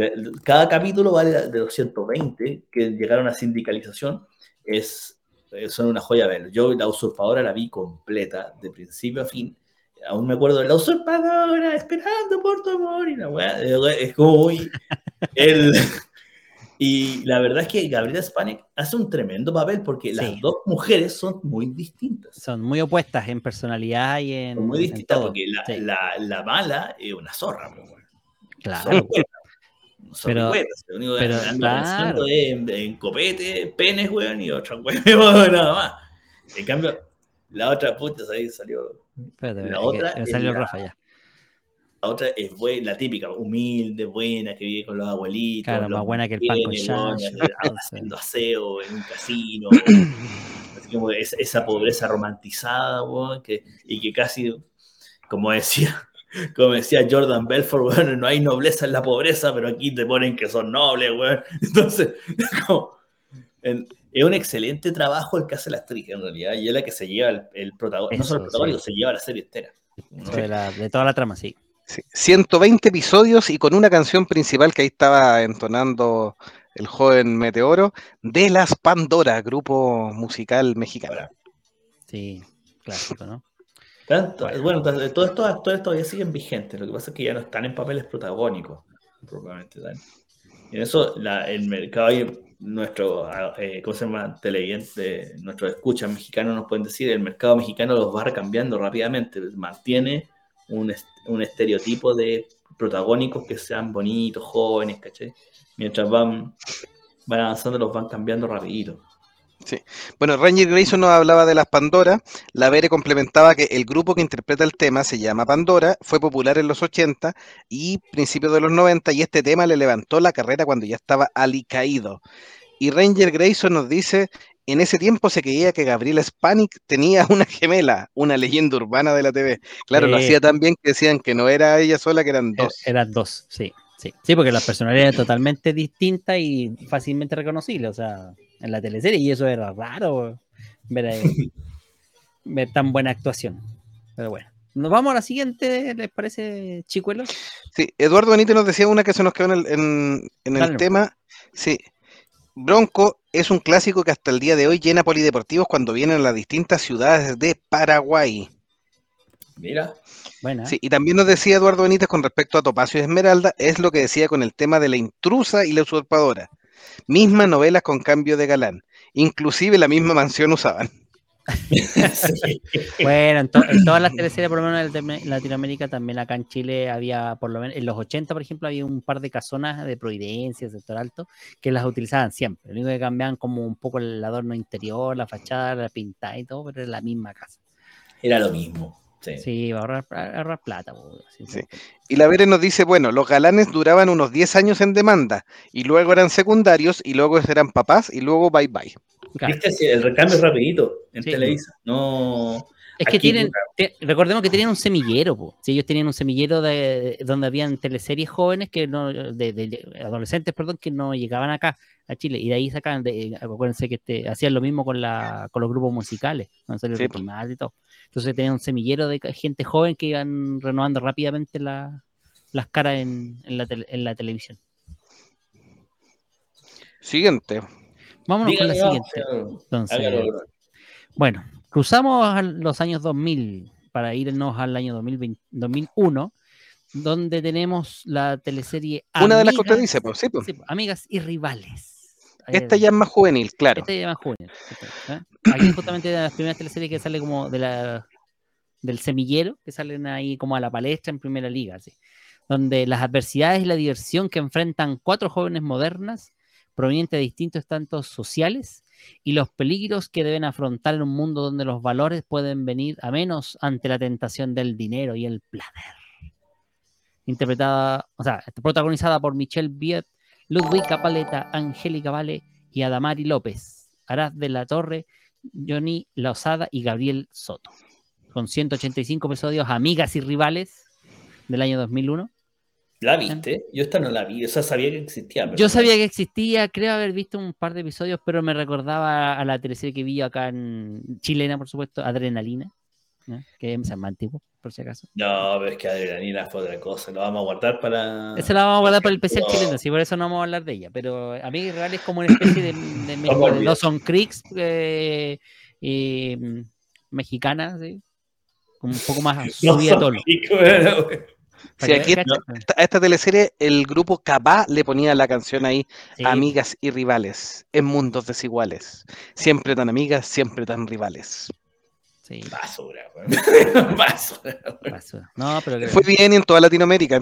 Yo la encontraba bien malita, pero en realidad le- es de las que era pegaron en todos lados. suavecita, era suavecita. Sí, de hecho, por ejemplo, ahí vemos a uno de los cabros que era como el nerd de absurdo, así que tenía frenillos todavía en la época donde usar frenillo era como de nerd, de, de- de menospreciado. Y el Ahora, ahora lo cancelarían. eh, sí, por estereotipo, sí, claro, pero, pero bueno. Sí, la Vere nos decía, cinco años de prota y te fuiste por la teleserie ahora. Ranger nos dice, los clonan, así como los grupos de K-pop. La Vere nos dice, en Televisa hay una escuela llamada ESEA, y de ahí sacan su talento de TV, con Canta Willy Colón. Sí, pues, sí, sí, es la misma historia. Voy a ir para allá. Feli nos dice, esta la vi, media utópica según yo, pero todo un drama mexicano. Claro. Sí, pues, por Esto ejemplo, lo daban en las tardes, antes de las noticias en el Mega y después de Dragon Ball. claro, Ay, ¿verdad? Ahí estamos. Después de Dragon Ball. Igual, si tú miráis los, los promocionales, las fotos promocionales de la serie, tenía, tenía esa onda que veníamos heredando de Friends. sí, Ya. también. Pero más, más cursi, más, Claro, pero es que en esa época Friends era potente. claro. No, pues sí. Mira, y aquí nos da un buen dato también eh, Ranger Grayson que dice, Angélica Vale es hija de Angélica María, que es una tremenda actriz eh, Sí. mexicana, y el comediante eh, mexicano de origen venezolano Raúl Vale. O sea, está dentro de los famosos. Pedigrí la niña. Y dice, la Vere nos dice, a mí Reales fue muy popular porque dos de sus protas, desde actrices, desde niñas, De Michelle y Adamari fueron revelación. Sí. De-. Y la, Félix Lu- con Luquitas nos dice, las amigas millonarias con la nana y las de clase media baja. Sí, pues. Las que jugueteaban con la, la nana, pues. Si la tenían para la batalla del combo, para, los mandados. Y Ranger Grayson dice, en esta novela también hablaron sobre el SIDA y los excesos. Por eso decía, pues también metieron Sí, un y esos Luquitas nos dice, Angélica Vale también es cantante. Yo la veo igual a su mamá. fuertes. Bien. Sigamos nuestro viaje. Sigamos, sigamos. Estamos al día con los mensajes. Estamos- así que- al día, Llegamos al espera, 2004. espera- espera un poquito, estoy, debo cambiar lo- los apoyos visuales. espera un segundo. Apoyos visuales. Ya, mientras rellenen y vayan con la siguiente, esa, esta joya. ¿alguien Eh, bueno, en 2004 Del recibimos también 2004. otra joya de Televisa. Eh, la historia de una hermosa mujer universitaria, eh, también media pobreta, que junto con su madre, Doña Refugio, era el nombre, weón, Refugio, y su hermana Cristina en una pobre vecindad. La vecindad, bueno, esto aquí hay una, una- una suerte como de contradicción, porque para el resto de Latinoamérica, para nosotros la vecindad es un lugar igual un poco chistoso, cariñoso por el, por el Chavo del 8. Hizo Roberto Gómez Bolaños con su serie Chavo. Claro. Pero para México la vecindad es como para nosotros decir la pobla. Claro, bueno, en ese contexto. Anyway. anyway. Estamos hablando de Rubí. Rubí, sí, del año 2004. No deja de lamentarse el por el declive económico de su familia, está chata de ser pobre o de estar pateando las águilas. Así que pues, después que se murió el papá, quedaron en la ruina, viviendo en una vecindad, muy la historia muy Doña Florinda. Y se obsesiona, se obsesiona con el dinero para poder salir de la vida paupérrima que le tocó vivir con estos paupérrimos. Muy Florinda Mesa, decía. Conocedora de su hermosura, decide utilizar su belleza física como su mejor arma para atraer a un hombre apuesto, joven y con dinero. O sea, vamos a hacer, o sea, vamos a rentabilizar el culo. El cuero, claro. Vamos a, vivir de lo más. Claro, una, una, técnica muy de la vieja usanza, de la vieja escuela, rentabilizar el culo. Todavía valía hasta el día de hoy. hasta el día de hoy. hasta el día de hoy y aquí ya vemos un recambio totalmente de, actrices y actores de lo que, habíamos conversado, porque incluso ya algunos se repiten, hasta amigas y rivales todavía se repetían, pero ya aquí ya tenemos todo un recambio generacional de, gente. Sí, aquí hay recambio. Eh, bueno, obviamente Rubí busca la fama, la fortuna y la Bárbara social. Eh, con Bárbara Mori, que fue la protagonista, la, junto a Eduardo Santamarina, Sebastián Ruiz y Jacqueline Bracamontes, con 115 episodios de sindicalización. Y puedo decir que esta es la protagonista más zorra, weón, que haya sacado televisión. De las teleseries. más zorra. Porque incluso hay un minuto en que como que creo que se le muere uno de los viejos, weón, y 24 horas después se está casando con otro. Ya la tenía. Sí, pues, pero sí, la, la letra de la canción también es una descarada por ser la más hermosa y aunque no tiene nada, le gusta la vida cara. Puta, canción, bueno, eh, igual tiene sentido, entre el reggaetón que no dice nada y estas canciones que te cuentan toda la historia en, dos minutos. Ahora, Bárbara Mori era linda, era una hermosa mujer también, que parte de lo que generalmente Televisa siempre ha mantenido actores. Destaca, sí. Eh, chicos guapos, galanes, tremendos, las, mujeres, claro, espectaculares. Las mujeres, pero esta era una zorricueta. Después, después eh, creo que en la serie termina, termina con Rubí, parece que queda pobre en la cárcel, weón, no ha sido No estoy seguro, aquí yo no, yo esta no la vi, así que no, me, no opino. Sí, al, final, después de ser tan mala, como que el karma vino y, le cobró como presa, weón. ¿No? Ahora Bárbara que... por lo que estoy viendo, la... fue pareja de Beto Cueva. Ah, ¿Antes o después de la, de la Estela? De la ley, güey. Ah, ¿pero ¿Antes o después de la Estela? No tengo idea, porque me importa. Sí, pues dígale, la, la, cobucha completa. Pues, se, dice, se dice el milagro, pero no el santo, pues se la comió nomás. Pues. ¿Cuándo? ¿Qué importa? ¿Cómo decía no. el santo y qué es lo que está haciendo con el santo? Pues, Esto es como los premios, no importa por qué, güey, no importa que se lo ganó, güey. Se la comió, güey. ¿Cuándo? No sé. Pero... Sí. La Vere nos preguntaba si en Chile no hay novelas. Sí, tenemos, y tenemos algunas súper buenas. ¿eh? Eh, en el especial de novelas chilenas la vamos a invitar ahí para que ponga atención. Volvemos algunas que podemos recomendarle, algunas que son también más ridículas y otras que son copionas, y, pero también hay unas súper buenas para, recomendar. Las dejamos fuera porque México tenía muchas, muchas, y aquí impactaron harto. Y de, la, de las chilenas tenemos, lamentablemente, varias buenas, pero que han impactado a nivel internacional, igual tenemos como cuatro o cinco. Así sí, que... hicieron, que además que la misma versión es como la, eh, hicieron una, una versión propia. Sí, y que se han vendido a otros lados, así que ahí las vamos a comentar en el especial de novelas chilenas. y también nos decía, odio ser pobre. Y dice, en México, vecindad tiene una connotación negativa por el libro Maldita Vecindad y los hijos del quinto patio. Ah, puede ser por eso. La maldita vecindad. sí. Vamos con la última. fue pareja de Beto Cueva, nos dice Feli Luquita. Sí. Vamos con la última teleserie que al menos que seleccionamos de eh, Televisa y México, que, pues seleccionamos para este recuento de teleserie latinoamericana, como dijimos que acordamos que íbamos a abordar solamente de, dependiendo de la hora, en este caso México y las colombianas, teleseries mm. colombianas. Eh, del año 2004 y duró hasta el 2006, para que vean. Esta teleserie eh, transcurre en una escuela privada elitista, donde la mayoría de los estudiantes son de alta sociedad, que lo que asegura un exitoso futuro para los jóvenes becados de bajos recursos. Sin embargo, luchar con las barreras sociales será la clave para su éxito. Con Anaí, Dulce Marida, Maite Perroni, Alfonso Herrera, Christopher Hockerman y Cristian Chávez. ¿De, qué teleserie estamos hablando? Y soy rebelde. Cuando no sigo a los demás y, soy, rebelde. Cuando te Sí, versión mexicana de Rebelde Way Argentina, donde está inspirada, que eh, más o menos el mismo, la, idea original. pero a pesar de que los argentinos los teníamos aquí al lado, primero se hizo famoso a Rebelde porque lo trajo un canal más grande en Chile. Y Rebelde Way lo dio un canal más chiquitito que era La Red. Eh, y daban la versión argentina pero Rebelde la dieron en Mega, pues entonces era un canal más grande en ese minuto. Más potente, y que, era parte, los dueños eran mexicanos. Los dueños eran mexicanos, por eso nosotros recibíamos, perdón, recibíamos toda esta eh, batería de teleseries mexicanas, porque los dueños del canal Mega eran mexicanos.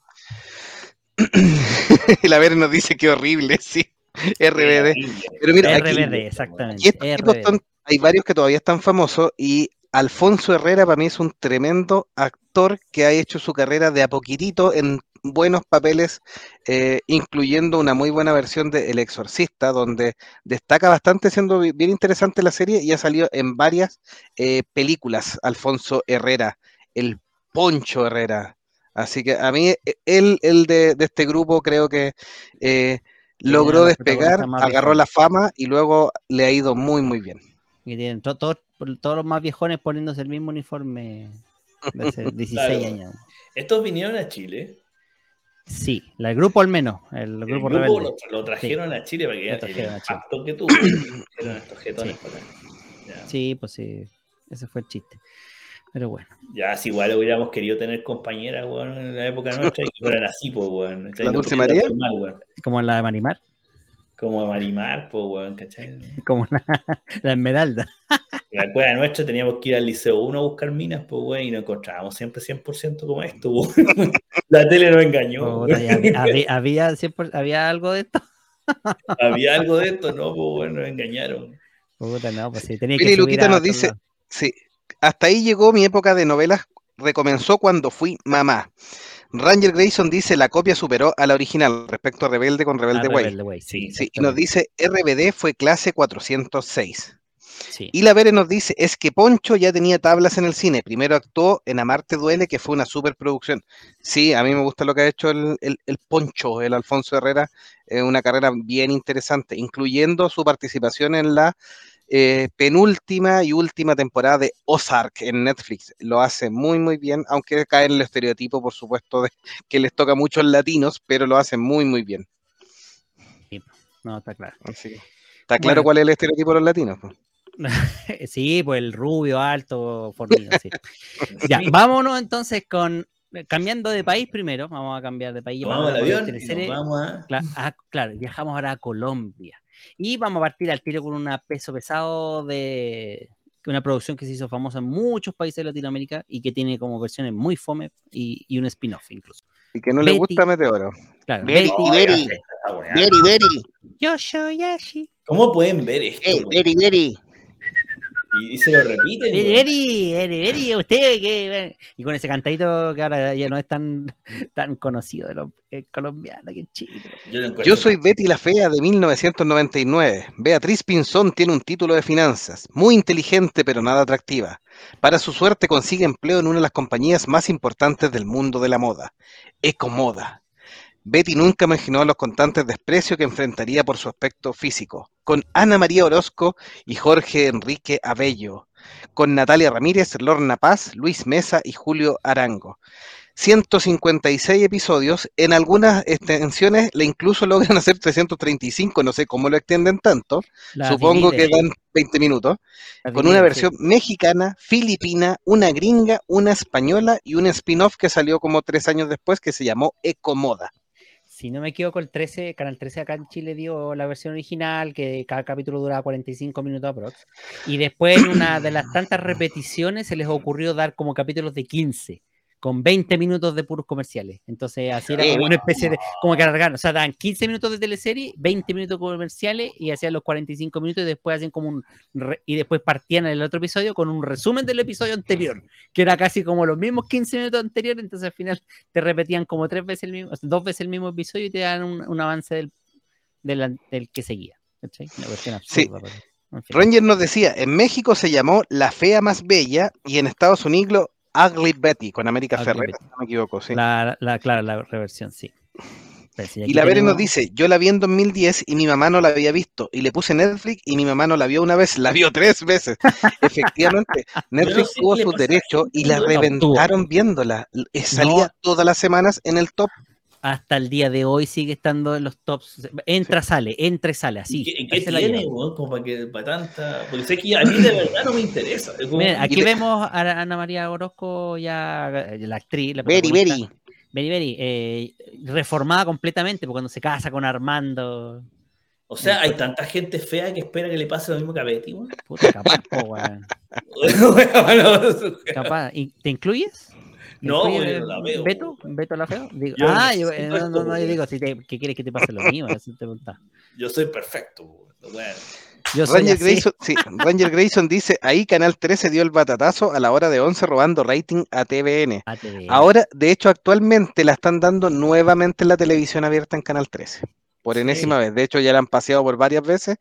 Y la, y sí, Hay que, yo, yo daría un tip, y corríjame si me estoy equivocando, o sea que, eh, un- una anécdota. Lo que pasa es que esta teleserie pegó justamente el batatazo, como bien dicen ustedes, porque eh, la- el área dramática de Canal 13 tuvo un bataclazo después de los fracasos sucesivos de los años, eh, de los finales de los años 2000, o sea, de- después de la segunda parte de Marrón Glacé, que eso lo vamos a explicar después cuando veamos el- la parte chilena en otro episodio. Eh, el área dramática de Canal 13 en particular se fue a pique. Intentaron hacer un par de producciones más que les fue malísimo. Y llegó Betty la Fea y cambió todo el paradigma de lo que eran teleseries en el horario prime, que nosotros lo llamamos, que era el de las 7 a, a 9 de la noche. Y lo hizo con Betty la Fea. Entonces, por eso la, la importancia que tiene aquí en Chile, sobre todo por, por el, el hit que fue esta teleserie. Sí. La Vere nos da un, un buen punto, eh, que ahora está en Prime Video. Y está número uno y la pusieron hace dos meses. Sí, Sí. sí, exactamente. También, también eh, tanto en Prime como en Netflix puedes verla. Así que sí, la- puedes verla en una, después te vayas a la otra plataforma a seguir viendo. Feli Luquita dice, he tratado de ver Betty la Fea y no paso los tres primeros capítulos. Y la Vere dice, pero si las FARC dejaban de romper las bolas porque se ponían a ver Betty la Fea. Tan, tan, tan, tan. Sí, Ah. ta- Very, tal very. cual. En ese horario no había transacciones de la FARC. Ahora no. Miren, ahí tenemos una foto de la actriz ya totalmente desmaquillada. Hay un trabajo de peinado y maquillaje que era impresionante para hacer todo lo contrario que lo que suele ocurrir con los maquillajes, afear a una mujer al máximo. para transformarla, pues, mira. Transformarla totalmente. po, sí. Tremenda hembra, weón, y la transforman en ese engendro, weón. ¿No? Y recordemos que tenía un grupo, un grupo de amigas también detrás que no hacían, no lo sé, hacían nada de mal tampoco, sí. Aquí tenemos también un grupito, ¿eh? la, se- la secretaria, la asistente que tenía un jopo así como casi de los locos Adams. ¿Viste? La, Bueno, ahora la Patricia, este material en Santiago Centro, todo por Sí. una green card, así que. Sí. No. la, la Patricia ahí que era la, la secretaria inútil. ¿Cachai? Apitutada por la Miki, la Marce. ¿Ya? Pero Marce. Entonces, y así. Por ejemplo, en este episodio donde a, a todas las chiquillas del grupo, que no me acuerdo cómo le llamaban a las, a las cabras, El Club de la Fea, ¿no era? el club de la fe, no sé cómo la las, Fea, invitaban a desfilar, po. Las invitaban a desfilar, les ponían traje así, y las invitaban, hasta las más viejitas las hacían desfilar, po. Era como la abuelita, la mamá del grupo así. La mamá por lo viejitas. La Vere dice, tuvo caricatura, versión infantil, obra de teatro y todas fueron exitosas. Y nos dice también que guapa es María. María, sí, María Orozco. ¿verdad? Así es, pues. Yo. Sigamos por Colombia entonces. Sí, nos vamos con otra teleserie que también la rompió. Sí, poquitos an- años antes- después. Sí, Sí, dale antes de que siga, vamos a nombrar una que nos están hablando ahí en el chat. Nos dicen, Dale. hablarían café de aroma con aroma de mujer. Tiene dos versiones, eh, también es eh, colombiana. em, Con, Margarita Rosa de Francisco y Guy Ecker eh, como el galán ahí. esa es la versión del 94. La del 94, exactamente. Claro, con Margarita Rosa y Gaia. Esa es la versión del 94 que tuvo ahí como 100 capítulos también. Claro, que la Em, historia, la historia habla de dos, dos mujeres que eran recolectoras temporeras de en las plantas de café, y recolectaban café, y hasta que logran juntarle loquita y comprar un terreno. Pero lo que hacen ahí es eh, como engañarlas eh, para un tema de lavado de dinero. Y al final el, el dueño extrañamente, eh, que les iba a vender las tierras, muere y, y- y a partir de ahí empiezan los dramas y todo, y se, hacen- y se tienen que hacer cargo como a la mala de, la, de esta plantación cafetera. Sí. La cual tuvo en el año 2021 una nueva versión con 92 episodios también, que también dieron eh, en la televisión bastante, y que Netflix se hizo los derechos, la estuvo transmitiendo Netflix La, también, la versión nueva sí, la hizo Sí, Netflix. la del 2021. Y le fue bastante bien, en la cual está protagonizada por William Levy, Laura Londoño y Carmen Villalobos. Claro. Sí, miren, ahí tenemos la comparación acá entre la versión del 94, la de la izquierda, y la derecha, la versión más actual. ¿ya? Ya. Así que ahí está. Ese Claro, café claro. con aroma de mujer, tremenda teleserie colombiana. Aquí- Yo esta no la vi, sí. Sí, a, a mí me llamaba mucho la atención. Ella era, era eh, como se dice aquí en buen chileno, era chora, era agresiva, era potente, porque tenía que enfrentarse y se paraba de tú a tú con, con los galanes, incluso le hacía ojitos, pero al mismo tiempo así le, le pegaba la indiferencia al, al galán. Así que sí, y con esos rulos maravillosos que tenía hoy, hermoso, hermoso. De ahí que me gustaron la, la, pel- la- ¿cómo se llama? La, la de pelo rizado. pelo rizado. Exactamente. Eh, Hasta que me casé con una, pero bueno. claro. Saludos. Eso. Café con No, siguiente, sí, esa, la la, siguiente. esa es la que teníamos, esa es la que- una de las que teníamos como extra, sí, esa la tenemos. Sí. Sí. Y la, al y- 2000. espérese, ya, y la que tenía, la que tenía en pauta, mi querido amigo, ya que se me adelantó y ya la tenía considerada también dentro de los extras. Ah, Eh, perdón, perdón. No, tranquilo, no se preocupe. Pasión de Gavilanes del 2003. La vida de los reyes Elizondo transcurre con tranquilidad hasta que la muerte desencadena una serie de hechos que cambian de- sus destinos para siempre. La lealtad y el amor son puestos a prueba, mientras el odio da paso a algo inesperado. Con Dana García, Mario Cimarro, Paola Rey, Juan Alfonso Batista, Natacha Klaus y Michael Brown, con 270 episodios, Pasión de Gavilanes. Sí, esta fue famosa. ¿sí? ¿Qué podemos Nunca decir un de ella? gavilán, güey. Pero, Pero Esta también, la- esta también la tuvieron en Netflix, ¿o ¿no? Sí, pues. está, Sí. está, está, sí. y acá en Chile se transmitió por televisión abierta por Nor- eh, Chilevisión. Sí. También tenía una, un- una letra ahí, ¿quién es? Mírame, yo soy la otra, la que tiene el fuego, la que sabe bien qué hacer. Tu sonrisa es la caricia que me mueve y me hace enloquecer. ¿Quién es ese hombre que me mira y me desnuda? ¿Quién Una fiera inquieta que da mil vueltas hombre? Y me hace temblar, pero me hace sentir mujer. no digáis eso en una clase. No, no. Esta masterclass, sí. ¿Quién Pero es esto, esto- esta, esta, esta pasión de gavilanes eh, tiene sus memes y es súper eh, transgeneracional. Hay muchas Sí. generaciones que, que han disfrutado ahí Pasión de Gavilanes. Claro, Sí, una especie de pues, temporada sí, 2 o remake más que. O que remakes, o todo. También como buena Colombia, lindas mujeres. Era, era ese típico campo colombiano, tipo, tipo finca, weón, ¿cachai? Sí, pues, el mundo cafetero, pues sí, eso es lo que. Ya, eso, eso atrae mucho al, al público. weón. Sí, ese es el punto. Varias de estas como que retrataban esa parte de la cafetera, del el, ¿cómo se llama esto? Lo de la temporera. Un poco para retratar la cultura también colombiana. Y, Sí. 270 episodios tiene supuestamente. No sé si en Netflix, recuerden que lo que les decía al principio, hay muchas versiones porque sacan para distintos mercados y hay algunos que ah, con- condensan un poco la sí. historia o Sí. hacen versiones más cortas de la trama Sí, en términos de recorte de capítulos. Más Sí. yo, yo no he visto todas, me he repetido algunas brasileñas en streaming y lamentablemente han vendido versiones muy cortas y muy tijereteadas, lo cual ah, es horrendo, horrendo, horrendo. Por ejemplo, una espectacular, este es un spoiler del especial con brasileña, Avenida Brasil está en streaming y está Oh, muy sí, está tijereteada. muy cortada, sí. Está Sí. tijereteada. Yo creo que es más que nada por tratar de darle ritmo a la historia. Yo- y yo creo que pa- eh, hay tema con las repeticiones y con las ventas Mm, internacionales. Hay, hay sindicatos de actores que te obliga que cada vez que tú vendas la teleserie Lo- tienes que volver episodio. a pagarle a todos los actores. Es que pa- Entonces, si tú recortas la historia y cortas historias eh, secundarias que en su minuto fueron súper relevantes y parte de la teleserie, pero las cortas, no tienes esos actores en pantalla y no les tienes que pagar regalías. Sí. Así de o sea, simple. claro, pues paga, Em. pa- el- cortan lo- la cantidad de capítulos para efectivamente, porque creo que en algunos, como dices tú, pagan por episodio. Sí. Entonces, ese es el tema, no son pocas las lucas que tienen que desembolsar. Sí. Y eh, Ranger Gray dice, Canal 13 tiene los derechos de Pasión. Eh, Bere dice, Pasión de Gavilanes también se reversionó en México. No recuerdo el nombre, pero los hermanos eran panaderos. Era muy cursi. Feli Luquita dice, Pasión de panaderos, pasión de panaderos. Feli Luquita dice, Margarita Rosa para mí fue una revelación. Primera vez que veía en pantalla una actriz con mi misma chasca. Ah, sí. Sí, exactamente. No sé si tiene alguna colombiana más, pero en realidad estas son Sí, las más tengo relevantes. Una ¿sí? más que es popular. Ya eh, para que y vayamos cerrando el episodio fue de hoy día. rescatada por Netflix eh, para una segunda y tercera temporada. ¿eh? ¿Cuál? Ah, no, yo creo que esta se- no sé si la habrán visto, pero nosotros eh, tenemos una historia personal ahí con, con mi mujer eh, que a posterior, espérame, que lo estoy buscando la mejor eh, de la, la fotografía más decente, esa. Aquí está. Bueno, esta teleserie les digo al que la avance.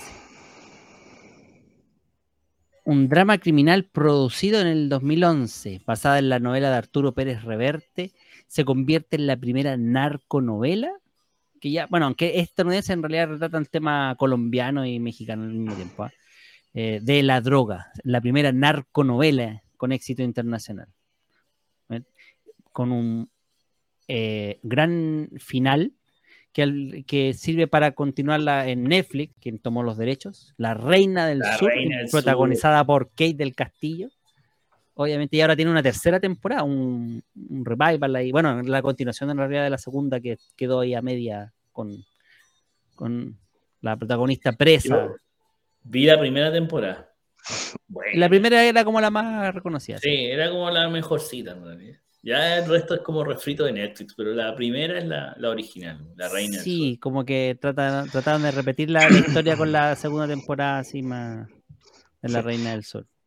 Vamos a hacer la aclaración al tiro. Kate del Castillo es mexicana, pero esta producción es de RTI con Telemundo. Sí, RTI es colombiana, por eso está dentro de esto lo que ha señalado antes que nos, nos digan que Kate es mexicana y que la estamos metiendo mal.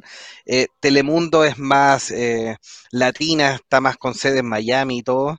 Em, tiene la oficina central en Miami, por supuesto, pero RTI, que es, es parte de la historia principal, es colombiana y la puso ahí Sí, po. Don Delagún, por si Es que acaso. La se, reina supone que, se supone que ella, como mexicana, Teresa Mendoza, era la novia de un hijo eh, importante del cartel de Medellín, de la droga. Entonces, en esa como redada, en, de lo- en el primer episodio donde lo, lo terminan asesinando, que en realidad por un tema de traición, ella, ten- ella se queda con todos los secretos del, de este, del güero, que era el- el- su pareja.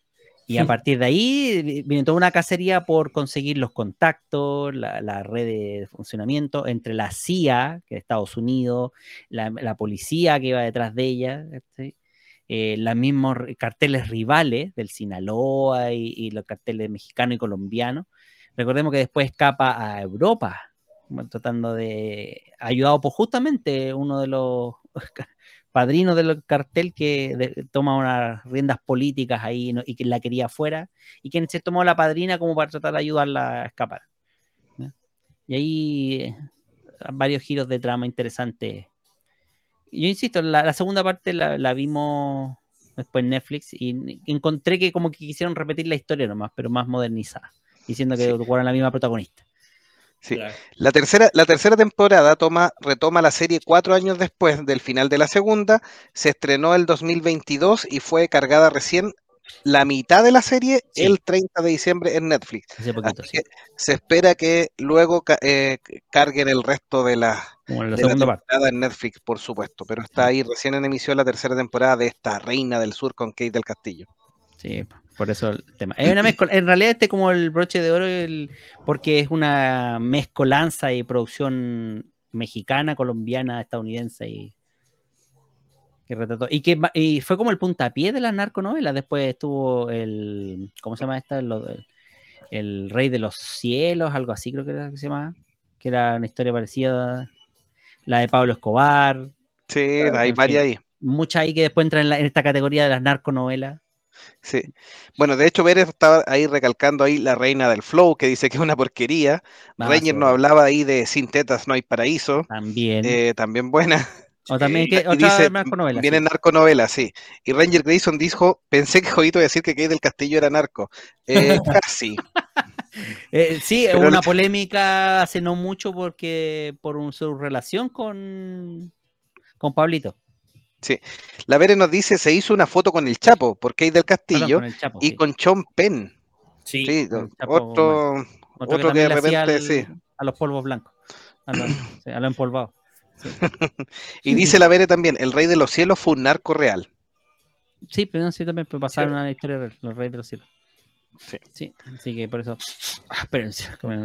Ya, ahora sí. Sí, Kate del Castillo se rayó su, su resto y estuvo Mm. asociada, estuvo casi in- investigada, incluso por, por esas visitas al, La- al- al, al Chapo. al Chapo, sí, sí, lo Sí, la pues, mandaron a incluso dicen- y todo. Sí, sí. y, y la, la- incluso ella tuvo una junta que supuestamente estaba haciendo un documental con Penn para entrevistar al Chapo y todo eso, y la llevaron ahí metida y casi con alfombra roja dentro de, del grupo narco mexicano, y eso siempre es sospechoso. Siempre fue raro porque ella, ella se lavaba las manos y decía que no tenía nada que ver, pero era como demasiado bueno el trato para ser alguien que no tiene relación Mm. con, la, con la mafia y los narcos.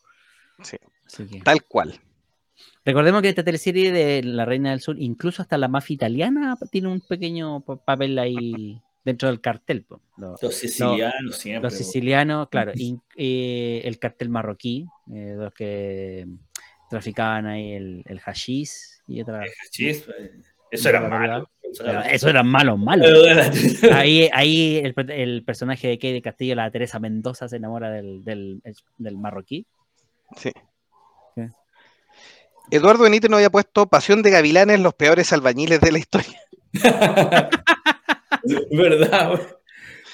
Sí, y nos preguntaban por la música de fondo, ahí estamos tratando de poner un poquito de música, sin que nos agarre el, el copyright y sí, todo, para pero para variar un poco dinámico. el fondo. Sí.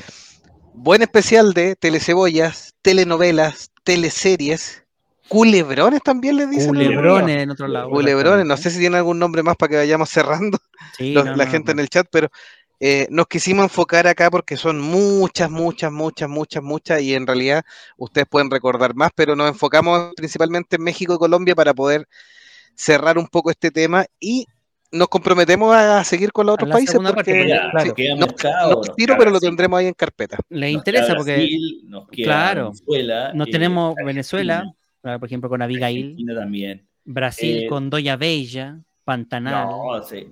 Torre de Mira, ahí hay un montón. En Brasil es para estar estacionado un buen rato. tenemos un buen rato. O Argentina con, con Muñeca Brava. Muñeca Brava, Argentina. Mira, hay, hay Way. pero este, por falta de tiempo, obviamente, vamos a tener que dejarlo para otra, para otra ocasión. También para el especial de las teleseries chilenas que estaban preguntando. Sí, también. También vamos a hacer uno con mucho material de que hay que colar de teleseries nacionales. Sí. Y después, incluso ya si da un poco más, ver un poco más de soap operas norteamericanas, que ya sería como ya lo, lo último, los doramas, no sé si tenemos, nuestro público sea tan objetivo para ese tipo de, Ah, de no sé. producción, pero De, de dorama, yo recién estoy entrando al mundo de Pueden- dorama, así pueden que no ver- puedo- Hay uno bueno. O, la- o las que turcas también.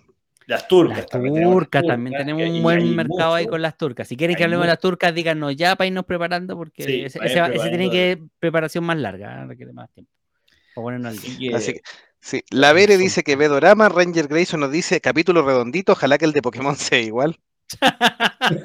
Le hubiera herido el corazón al Pero, pobre, ah, de- al pero pobre icónico. Don Ranger. Está sí, revolcándose. No. pobre icónico llora cada vez que escucha que, que el capítulo estuvo malo, así que El de ya lo sí, sabemos de se- Se repente. corta las venas y todo lo demás. Sí.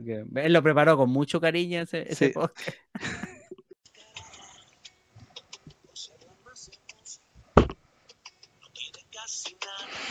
Y este ha sido un nuevo episodio de Monjes Fanáticos. En este especial de culebrones, teleseries latinoamericanas. Nos vemos en un próximo episodio y recuerden que estamos en todas las redes sociales. Comparte y escúchanos. Hasta un nuevo capítulo de Monjes Fanáticos.